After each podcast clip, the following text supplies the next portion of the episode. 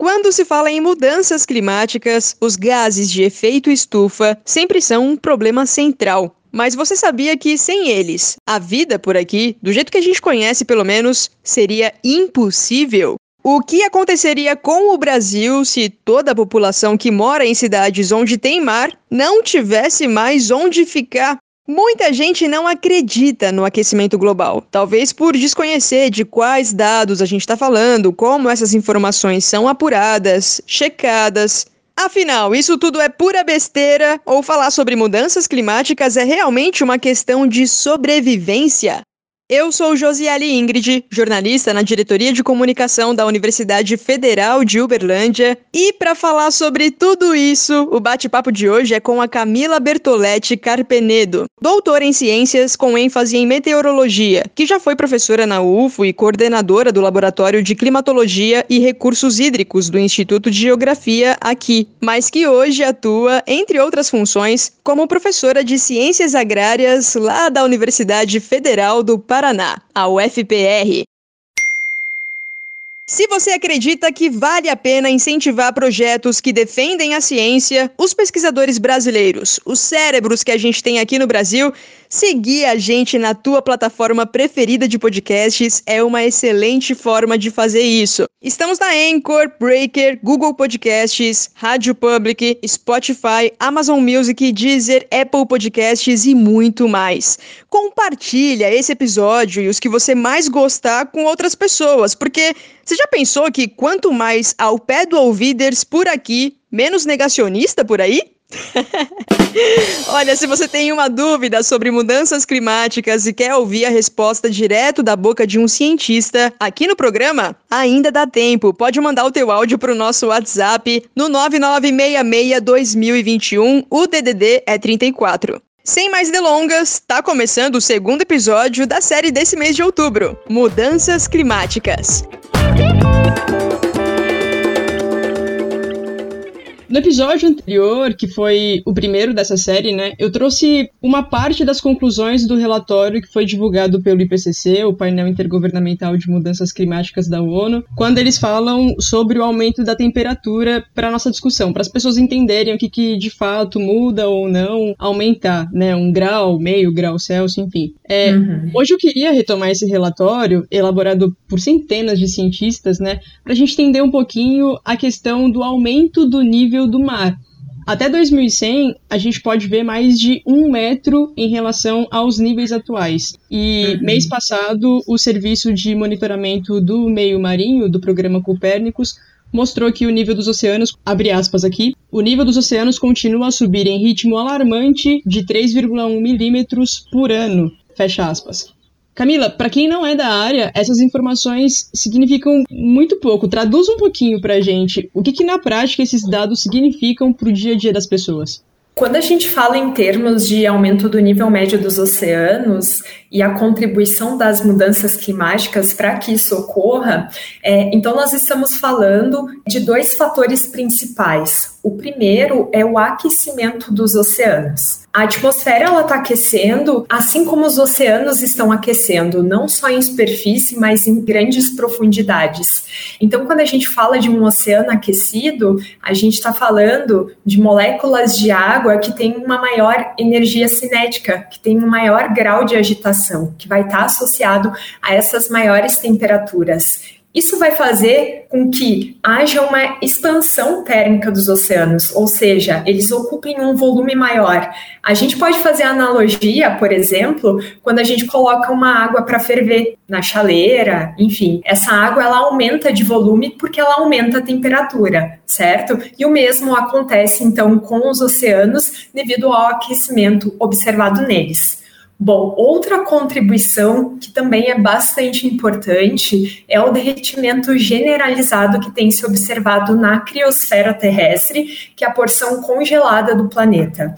E essa contribuição, ela vem principalmente de derretimento de geleiras, de derretimento de plataformas de gelo e derretimento de gelo de alta montanha. Esses dois fatores são os fatores que mais contribuem, então, com o aumento do nível médio dos oceanos, né? O aumento do nível médio do mar. E aí, quando a gente pensa, por exemplo, num país como o Brasil, onde a gente tem uma extensa costa, então um aumento, por menor que seja, né, do nível do mar, ele pode ter um impacto direto nas populações que moram nessas regiões. Já se observa no planeta regiões onde esses locais habitados, eles já são inabitados porque agora eles estão tomados pelos mares, pelos oceanos. Essa é uma das grandes consequências, né, do aumento do nível médio dos oceanos. É, então você está falando que, pelo menos o que eu entendi aqui, a gente teria menos espaço habitável no planeta Terra então, menos Isso. pessoas poderiam. Isso. Aí pensando, né, voltando, né, pensando no Brasil, a gente tem grandes centros urbanos que estão nos litorais, né? Então a gente tem aí Florianópolis, Rio de Janeiro, toda a região Nordeste, né? A gente vai ter aí os grandes centros urbanos no litoral, lá no Espírito Santo também, enfim, né? Então isso pode ter um impacto é tremendo assim em termos, especialmente pensando, né, no espaço que essas populações elas ocupam. Pois é, muita gente pensa que por não morar perto do mar, esse tipo de questão talvez nem faça diferença, né? Pouco importaria. Além de bastante frieza, é também não medir o impacto que uma alteração dessa provocaria no país todo, né?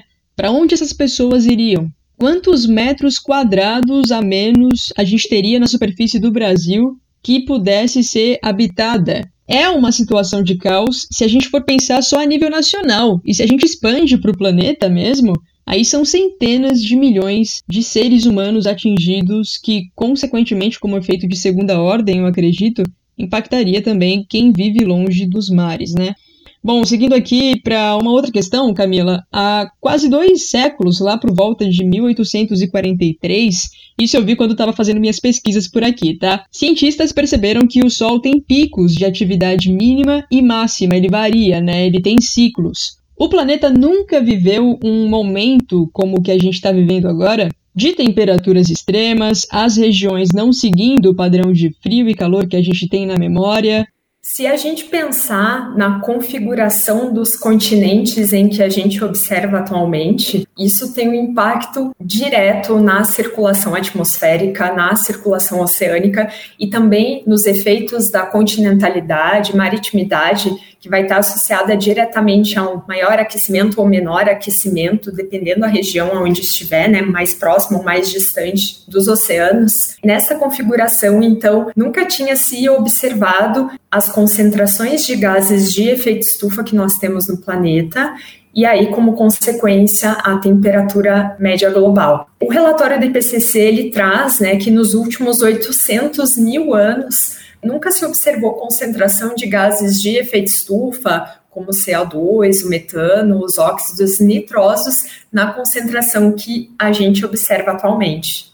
Eu fiz essa introdução porque eu quero entender, assim, existem grupos de pessoas, a gente sabe, que dizem que o aquecimento global é, é uma teoria, que não é bem assim, a gente já viveu vários outros extremos, então, quais as evidências científicas, como que elas, se a gente puder falar um pouquinho mais aprofundado disso, como são coletadas, como que elas são validadas, para as pessoas que estão em casa entenderem, se elas permitem, nos permitem concluir que o calor intenso que a gente está vendo esses dias, por exemplo, está acontecendo em função da ação humana no planeta. Que a gente sabe que ele tem os seus próprios ciclos, né, e tal, alguns mais quentes, outros mais frios, quando eu estava pesquisando, que nem eu te falei, eu vi esse período de 1645 a 1715, foi um período que uhum. ficou conhecido como o mínimo de Maunder. Eu nunca tinha ouvido falar. Que é a pequena idade do gelo, isso? Isso, exatamente, exatamente. Um período uhum. na Europa, 70 anos ali, que ficou conhecido até como uma mini espécie de, de era glacial, assim. Então eu queria entender isso. se alguma parte disso realmente faz sentido,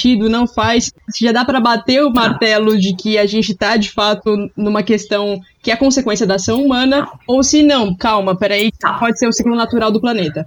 Tá, eu vou tentar contar a história inteira. Talvez ela fique um pouquinho mais longa. Tudo bem, vamos lá. o clima do planeta, historicamente, ele muda. As mudanças do clima, elas são observadas tanto por fatores naturais quanto por fatores humanos, que a gente chama de fatores antropogênicos ou antrópicos. Bom, dentre os fatores naturais, então a gente tem aí a variabilidade solar, que vai estar associada com ciclos de manchas solares. Então, em períodos de mais ou menos 11 anos, então tem um máximo e um mínimo de número de manchas solares. Isso pode ter um impacto, então, nas temperaturas médias do planeta, como foi observado, então, na pequena idade do gelo, né? Além do ciclo de manchas solares, então a gente tem atividade vulcânica. Então, num primeiro momento, a atividade vulcânica ela emite gases de efeito estufa para a atmosfera, mas pensando num período de tempo mais longo, então numa escala de um ano, dois anos, as partículas emitidas pela atividade vulcânica elas vão atuar de forma a refletir a radiação solar incidente. Então, a atividade vulcânica ela vai contribuir com a redução da temperatura média global, ou a temperatura média do hemisfério aonde a atividade vulcânica ela ocorreu. Bom, aí a gente também vai ter os ciclos astronômicos, né, que são os ciclos de Milankovitch, que vão estar associados à órbita da Terra em torno do Sol e, a, e o próprio movimento de rotação da Terra. Tá? E aí a gente vai estar tá analisando, então, variações na quantidade de radiação solar que chega na superfície terrestre, mas numa escala de tempo de milhares de anos, ah, essa variação ela ocorre até 100 mil anos, né? Que esses ciclos eles vão regular é, as eras glaciais, as épocas mais frias aqui do planeta, e as interglaciais, que são os períodos mais quentes. Aí também a gente vai ter a própria composição da atmosfera terrestre, né? Então a gente sabe que a atmosfera terrestre ela é composta basicamente por nitrogênio e oxigênio. 99% da composição atmosférica é nitrogênio e oxigênio. Os outros 1% constituintes da atmosfera a gente chama de gases traços, e dentre esses gases traços nós temos os gases de efeito estufa, tá? E os gases de efeito estufa, então, eles têm a propriedade de absorver a radiação, que a gente chama de radiação terrestre, que é emitida pelos corpos aqui na superfície terrestre, por nós, pelas árvores, pelo chão, enfim, por tudo que está aqui na superfície terrestre. E aí, esses gases, eles vão absorver essa radiação, vão se agitar, aquece a atmosfera adjacente e reemite essa radiação para diferentes direções. Tá? Então, os gases de efeito estufa eles não absorvem a radiação solar, eles absorvem a radiação terrestre. E graças a esses gases, por existir esses gases na atmosfera terrestre, a temperatura média do planeta é de 15 graus Celsius, tá? Fazendo uma média em todo o planeta. Sem os gases de efeito estufa, a temperatura média do planeta seria de menos 18 graus Celsius. Então, a vida no planeta como a gente conhece, ela não existiria. Então, os gases de efeito estufa, eles são essenciais para a vida no planeta. Aí existem outros fatores naturais que também vão estar contribuindo aí para o aumento ou redução ou para as variações, né, ou essas mudanças observadas no clima. Bom, mas aí nós também temos os fatores humanos que contribuem né, para que haja um aumento ou redução da temperatura do ar. Um desses fatores é a emissão de gases de efeito estufa e aerossóis. Os aerossóis são pequenas partículas em suspensão na atmosfera. A gente tem os gases de efeito estufa naturalmente na atmosfera terrestre. O problema é que com a atividade humana, essa concentração de gases de efeito estufa, ela aumentou drasticamente devido à queima de combustíveis fósseis, para os processos industriais, para os veículos automotivos, enfim, na agricultura, na pecuária, para a geração de energia termoelétrica, enfim. Aí a gente tem várias contribuições humanas para o aumento da concentração desses gases na atmosfera, certo? Se a gente aumenta a concentração de gases de efeito estufa na atmosfera, o que, que vai acontecer com aquela radiação terrestre que é emitida pelos corpos aqui na superfície terrestre. Mais radiação terrestre vai ser absorvida por esses gases, eles vão aquecer ainda mais a atmosfera adjacente. Esse aquecimento que era natural, com a, o aumento na concentração desses gases na atmosfera, então isso resulta naturalmente um aumento da temperatura média do planeta. Bom, as partículas, então a emissão de aerossóis atmosféricos, que eu falei que são as partículas em suspensão na atmosfera, a maior parte dessas partículas, então, tem a propriedade de resfriar a atmosfera, justamente por refletir a radiação solar incidente. E aí também tem a contribuição humana para mudança do uso da superfície terrestre ou mudança do uso do solo. Aí eu estou me referindo em a gente substituir uma superfície natural, uma floresta, uma vegetação, por uma cultura agrícola, por uma cidade, a gente está observando aí um desmatamento, uma queimada, né, para retirada da cobertura vegetal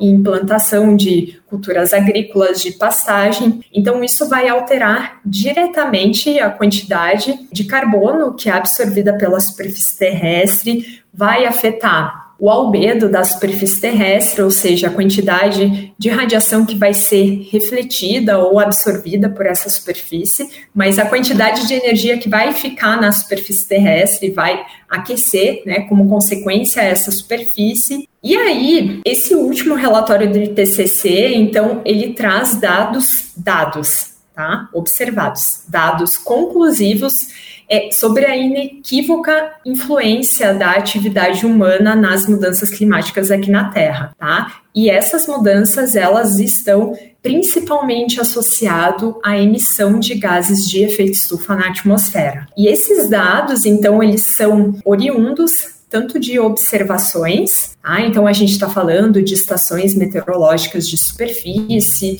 balões meteorológicos, dados de satélite, entre outras fontes de dados observados.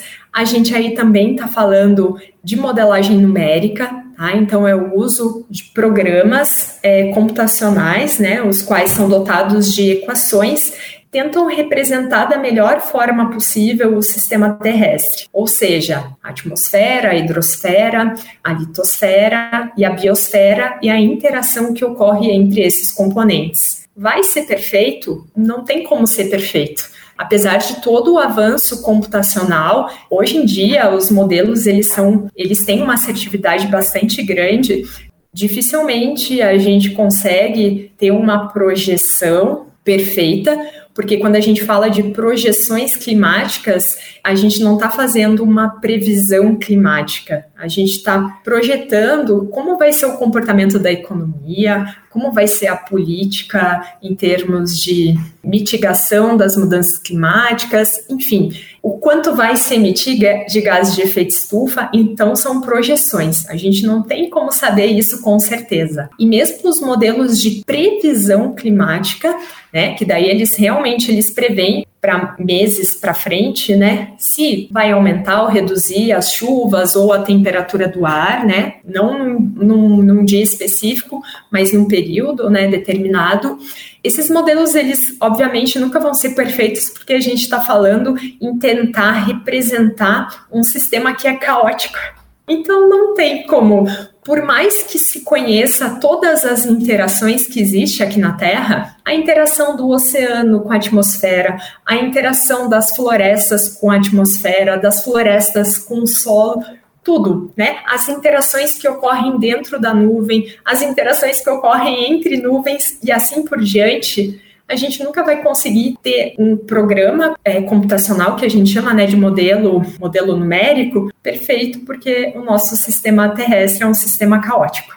Tá? E além, então, de dados observados, é, modelagem numérica, também foi utilizado dados paleoclimáticos. A gente chama de indicadores proxies, que são testemunhas de gelo, anéis de árvore, pólens, dentre outros, que a partir da análise química desses indicadores, então é possível estimar algumas variáveis é, ambientais. Bom, então a gente está falando, além disso tudo, né, de um relatório com mais de 234 autores de 66 países, foram mais de 14 mil é, referências citadas, então a gente está falando de artigos em revistas indexadas, revisadas por especialistas da área do mundo inteiro. E também a gente está falando de um relatório aí com mais de 78 mil comentários de revisão de especialistas e também do governo. As próprias descobertas reconhecidas pelo Prêmio Nobel da Física deste ano, agora de 2021, também evidenciam que o conhecimento sobre o clima e aí, né, sobre as mudanças climáticas vai estar tá aí alicerçado em uma base científica sólida. Essa tua fala, Camila, é excelente e é necessária, assim, ela é fundamental. Porque até num, num outro episódio que a gente gravou com três pesquisadores da física, a professora Silvia, da, daqui da UFO, ela fez uma fala que me marcou muito. Primeiro que a ciência não é algo estático, né? Ela, justamente pela forma como ela funciona, justamente por ela ser quem ela é, a ciência, ela está em constante transformação e algo que se acreditava em 1400, hoje, em 2021, a gente sabe que não é real, até que ali na frente se mostre algo contrário. Uma coisa é a comunidade científica. Ciência se faz a partir de uma comunidade científica que se revisa uns aos outros, né, os cientistas e não uhum. um paper, uma publicação de um artigo, um fulano que aqui falou tal coisa. Ah, mas ele tem formação em geografia, ele é doutor em, em climatologia, que seja. É muito diferente você ouvir o que uma pessoa, o que um cientista, que seja, um pesquisador está dizendo, e comparar isso, isso, com uma base de cientistas. Por isso que a tua fala vem, vem, assim, no momento muito necessário para as pessoas que ainda uhum. subestimam o que é o aquecimento global, os efeitos uhum. é, que a gente tem uhum. visto, que a gente tem sentido na pele, né? Uhum. Ah, que bom. Camila Bertoletti Carpenedo, obrigada pela sua participação. Foi ótimo ter você aqui nesse primeiro episódio que a gente conversou, né? Semana que vem você volta para a gente falar muito mais e responder as dúvidas dos ouvintes. Eu que agradeço aí a oportunidade, estou à disposição.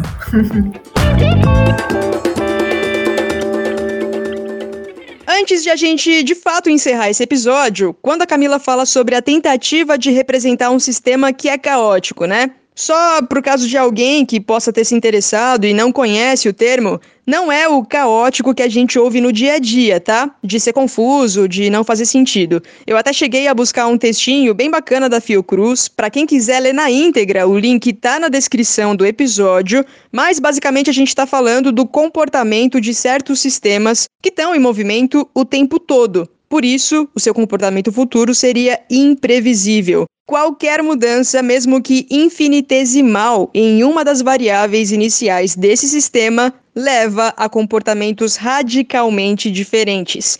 Essa é uma discussão muito interessante e que é estudada, gente, em diversas áreas, não só pela geografia, pela física, pela matemática, matérias básicas, né? Mas em diversas aplicações do dia a dia, até no sistema financeiro, por exemplo, economia de um país, economia global, tipos de moeda, enfim. Se você gosta de uma discussão interdisciplinar que ajuda a ampliar a visão para uma série de questões, conhecimento de base mesmo, vale a pena se aprofundar em sistemas caóticos a todo mundo que já mandou uma dúvida para a gente falar sobre aqui no programa. Obrigada, viu? Nos dois próximos episódios a gente vai responder tudo que vocês mandaram. Segue o Ciência ao Pé do Ouvido na sua plataforma de podcasts preferida e compartilha esse episódio. Vamos falar sobre ciência. Semana que vem eu tô de volta e a gente se ouve de novo por aqui. Um abraço para você, se cuida. Tchau, tchau. O Ciência ao Pé do Ouvido é um podcast da Divisão de Divulgação Científica da DIRCO, a Diretoria de Comunicação Social da Universidade Federal de Uberlândia. A coordenação é comigo, de Ellen Borges.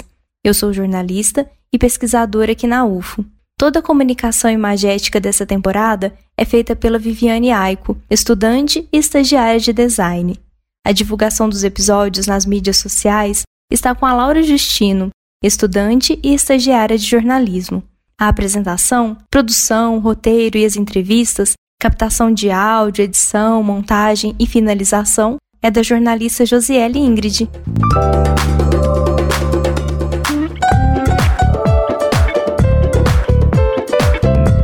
Ciência. Ao pé do ouvido.